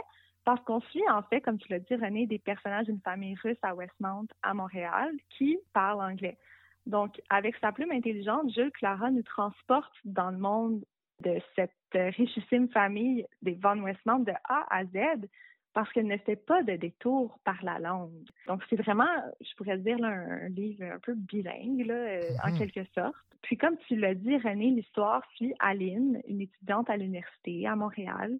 Puis, elle est fatiguée d'accumuler des emplois étudiants frustrants puis ennuyeux. Puis, elle est vraiment à bout des longs trajets à faire en autobus à Montréal plein de petites frustrations accumulées. Ça rend Aline euh, assez euh, désastreuse, mais là, elle se trouve finalement un emploi en tant que nounou chez la famille Van Westmount dans le quartier qu'on connaît à Montréal, Westmount, où il y a plusieurs euh, familles aisées qui y vivent. Puis le milieu où elle travaille, c'est mystérieux, grandiose, riche, sublime. Donc ça sort Aline de son quotidien froissé sans donner des frissons dans le dos nécessairement, il y a des secrets qui se révèlent dans, les murs de la demeure. Puis il y a aussi un, un genre d'amitié qui va se former entre Aline et Clémentine, qui est la jeune fille des Van Westmount. Tout le roman, il est à la fois sombre, mais il est aussi lumineux. Il est sombre pour ce qu'on dénonce dans l'histoire, dont le capitalisme, euh, le patriarche, comme tu l'as dit René aussi, l'obéissance, mais il est aussi lumineux pour ce qu'on entrevoit dans la plume de Jules Clara qui insère de grands dialogues par des phrases incises. Donc, on doit lire tout ce qui entoure le dialogue pour comprendre ce qu'il tient comme information parce qu'on n'a pas ce fameux tiret qui nous annonce une conversation ou un commentaire. OK. Fait que j'ai trouvé ça vraiment intéressant, ce- cette façon d'écrire. Je, je pense que c'est assez rare. En fait, moi, je, je croise pas ça souvent dans, dans les livres que je lis. Donc, j'ai vraiment adoré ce style-là. Puis, euh, c'est dans ce livre-ci que j'ai Clara dépeint une société qu'on reconnaît aussi, soit la nôtre, avec des différentes classes sociales. Puis, ce sont les dialogues en anglais, comme je disais, qui- viennent jouer sur les dénonciations faites dans le livre. mais aussi sur le ton et ce qu'on en retient du choix d'intégrer autant l'anglais dans un roman écrit en français. Donc, ça peut un peu, si ça entre en parallèle avec ce qu'on connaît de Montréal aujourd'hui. Bonjour, hi, c'est le Ouais, français, ouais, l'anglais. Donc, je pense qu'il y, a un- il y a un beau clin d'œil euh, à ça. Bref, c'est un roman que j'ai beaucoup, beaucoup aimé pour ce qu'on y aborde, pour les personnages auxquels on s'attache aussi, malgré euh, certains malaises. Mais je l'ai surtout aimé pour La plume de Jules Clara. C'est une très belle découverte qui ne me laisse pas indifférente. Donc, un, un livre unique et original. Oui, en deux mots, c'est ça. Le titre donc de ce roman, Von Westmont, publié chez La Mèche, signé Jules Clara. Merci Florence. Merci René. S'il y a quelques petites choses que j'ai comprises sur les lois de l'univers, c'est qu'il n'existe aucun mode d'emploi pour devenir une adulte et qu'un appartement vient aussi avec une robinetterie qui coule et des planchers croches. c'est ce qu'on peut lire sur la quatrième de couverture du roman Le jour où le karma s'en est mêlé de Andréane Chevrier que Florence Aubé a lu. Bonjour Florence. Bonjour René. Je- j'aime bien cette euh, introduction en quatrième de couverture. Il me semble que ça nous donne un aperçu du ton et du style de Andréane Chevrier. Oui, je vais y revenir plus tard dans ma chronique, mais le, le style et le ton, j'ai adoré. C'est plus euh, destiné aux adolescents, un public jeune adulte. Donc, c'est c'est une lecture très légère, très fraîche, qui fait du bien euh, vraiment autant aux adolescents qu'aux plus vieux, finalement. D'accord. Donc, euh, le jour où le karma s'en est mêlé, c'est le tome 2. Le tome 1, c'est le jour où j'ai foutu ma vie en l'air. Donc, dans ce tome 2, c'est le karma. On suit toujours Samy, Samy April, la protagoniste, qui tente de faire sa place au cégep, mais qui semble envahie par le karma. C'est vraiment une idée récurrente qui traverse le roman. Comme je le disais, c'est un roman qui s'adresse aux adolescents et aux jeunes adultes, oui, mais aussi à quiconque qui aime des histoires qui touchent la découverte de soi et la romance. Parce que oui, malgré le robinet qui coule et la difficulté euh, d'une vie en appartement, j'ai trouvé que Le jour où le karma s'en est mêlé, c'est une belle comédie romantique. Tellement que parfois, j'avais l'impression que c'était un film carrément. C'est un film qui défilait devant mes yeux grâce à des dialogues animés et à des belles descriptions qui en font un roman qu'on lit rapidement tellement qu'on est dedans et tellement que c'est léger. On s'attache à Samy parce que c'est une jeune femme drôle, intelligente, intense. On reconnaît l'adolescence en elle parce que tous les plus petits problèmes font boule de neige et font peur à cet âge-là. Donc, on a, à plusieurs fois dans ma lecture, j'ai reconnu la jeune Florence qui, elle aussi, qui elle aussi semblait dépassée par le monde à quelques reprises dans sa vie à l'époque et qui devait surmonter des défis. Puis en lisant aussi les problèmes de Samy, on se dit, une fois rendu adulte, on se dit, ben voyons, c'est juste un petit quelque chose, c'est pas si grave que ça. Pourquoi tel personnage réagit de telle façon? Mais après y avoir réfléchi à 17 ans, ben on est jeune, puis on a le monde devant nous, puis on a tendance à ne pas relativiser et à en s'en faire pour tout. Donc, je pense que c'est vraiment une belle lecture pour euh, des ados parce que les problèmes que Samy vit sont des problèmes qu'on vit à l'adolescence. Euh, je pense entre autres à toutes les fois où Samy se sent incomprise et pense que jamais personne ne pourrait comprendre ce qu'elle vit, quand en fait, on peut très bien s'imaginer ses frustrations et comprendre euh, d'où elles viennent parce qu'on passe tous par des premières relations, des premières peines, des premiers appartements. Alors, c'est très facile de se reconnaître et de vouloir se rendre euh, jusqu'à la fin du livre. Donc, euh, pour l'humour, la légèreté et son brin d'intensité, j'ai adoré le jour où le karma s'en est mêlé. Et j'imagine que tu souhaites une suite. Je souhaite une suite. Je sais pas s'il va en avoir une, mais ça m'a laissé la fin. Tu sais, on espère qu'il y en a une. Donc, oui, j'en- j'envoie un petit signe, là. à- J'envoie un, petit espoir à Andréane Chevrier, s'il vous plaît, un tome 3. D'accord. Ben, le, le message est lancé. Merci beaucoup, Florence. Merci, René. Alors, je rappelle le titre du roman, c'est Le jour où le karma s'en est mêlé. C'est le tome 2. Et Rappelle-moi le, le titre du premier roman? C'est euh, le jour où j'ai foutu ma vie en l'air. Ben, voilà. Merci, Florence. Merci, René.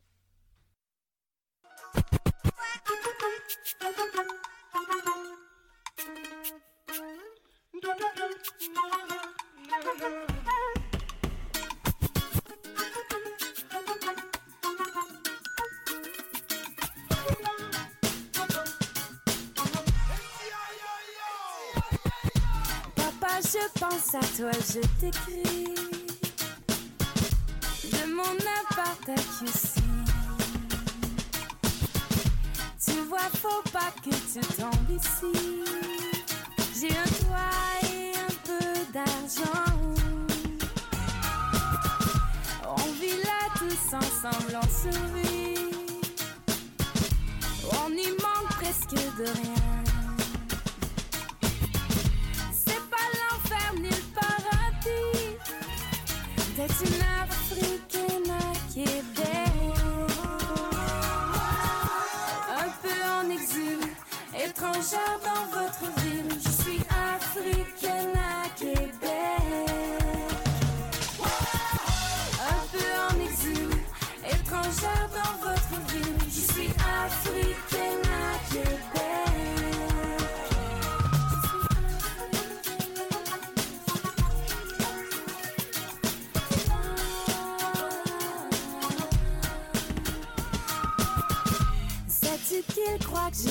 Pas d'ici?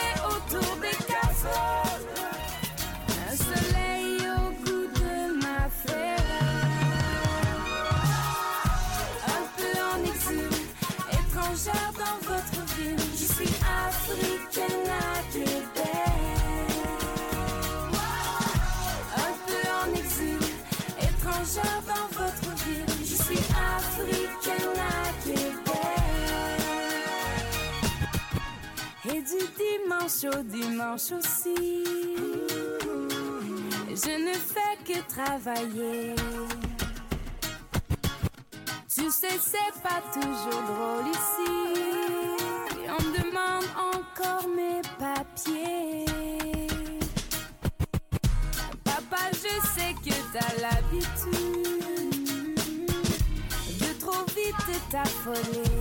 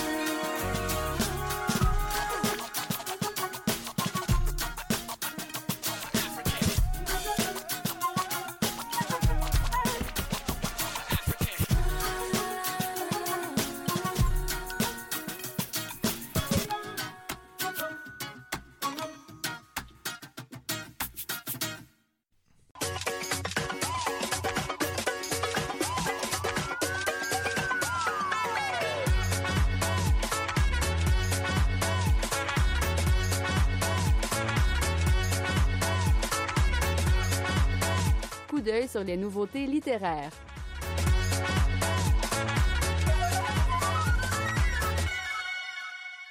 Un court recueil de poésie à tendance géopolitique. C'est ainsi que se résume À terre ouverte de Sébastien Ibera Gutiérrez. Voici Anne Pérouse, directrice littéraire chez AMAC. Sébastien est originaire de la ville portuaire de Coquimbo, au Chili. Il s'est installé au Québec en 2014. Il a un parcours un peu particulier pour un poète puisqu'il est ingénieur civil. Oui, il détient un doctorat en génie des mines de l'Université Laval. Mais il s'est toujours passionné pour la poésie. Il s'implique énormément dans la ville de Québec au point de vue culturel. Il a été critique pour le blog littéraire La Recrue et organisateur et animateur depuis 2016 pour le cycle de cinéma latino-américain Les images viennent du Sud. Il est également directeur de la programmation et d'une très belle programmation du cercle Gabriel Garcia Marquez. À Terre ouverte est son premier recueil de poèmes publié chez Hamac. Celui-ci a obtenu une bourse du mentorat donnée par la mesure Première Ovation Ville de Québec. Je vais vous lire juste un extrait pour vous montrer la densité du propos. Non, ces corps ne sont pas morts, font depuis déserts fosses clandestines. J'exige leurs yeux au-delà des objets célestes. Je demande qu'on découse les rails sur leur poitrine. Les balles n'ont pas tué ces corps. Leur mémoire n'a pas été éteinte. On est dans un texte très fort. On est dans un texte qui nous permet de découvrir une Amérique latine qui est méconnue, qui est troublante, qui est douloureuse. C'est une poésie qui va témoigner d'une grande force, d'une grande puissance, des images qui vont nous troubler. On a envie de résister à ces images-là, mais elles nous, elles nous saisissent. On se livre à elles. Il y a quelque chose de très profond. Il y a un cri, un besoin de justice. Il y a des dénonciations et il y a toutes sortes de situations qui sont euh, révélées où euh, il y a des blessures, des préjudices qui ressortent. Ce texte-là est marquant. C'est un texte très humain on embarque dans une latinité profonde avec les images, avec le contexte, avec le pays, avec les odeurs, avec la terre. Tout le vocabulaire aussi est unique et particulier. Euh, l'auteur n'hésite pas à aller chercher une langue autre que la langue francophone. À terre ouverte est un titre qui va nous révéler une société troublante, une histoire troublante, un univers qui est à la fois intime, vulnérable et qui est à la fois historique, porteur de mémoire. C'était Anne Pérouse, directrice littéraire chez Hamac, qui présentait le recueil de poésie à terre ouverte.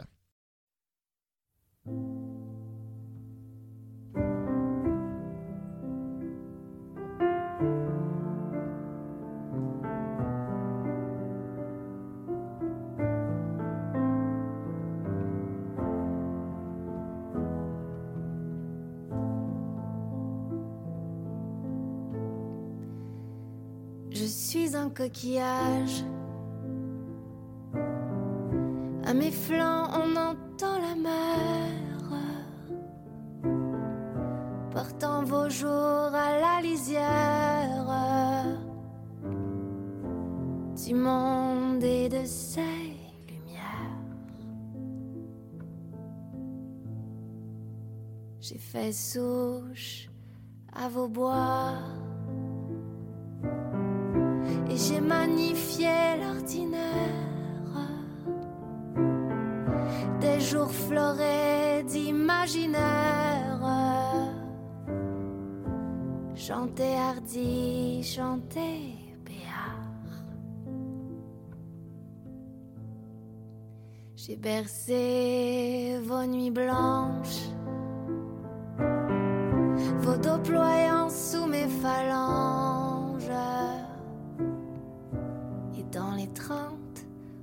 tout s'allante. Vos coups seront mes vacances.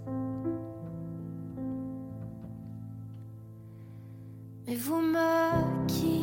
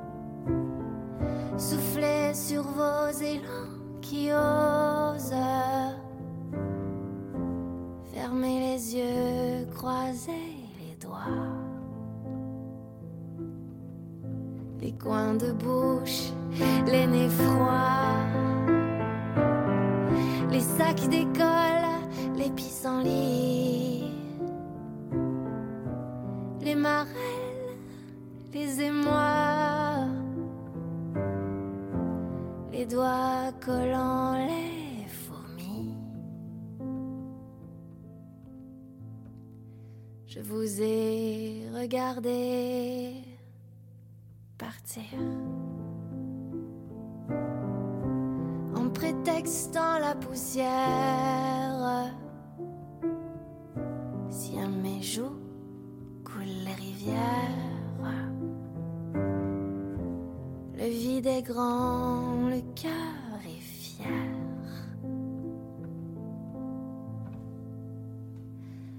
Mais vous me quitterez et c'est parfait. Je vous attendrai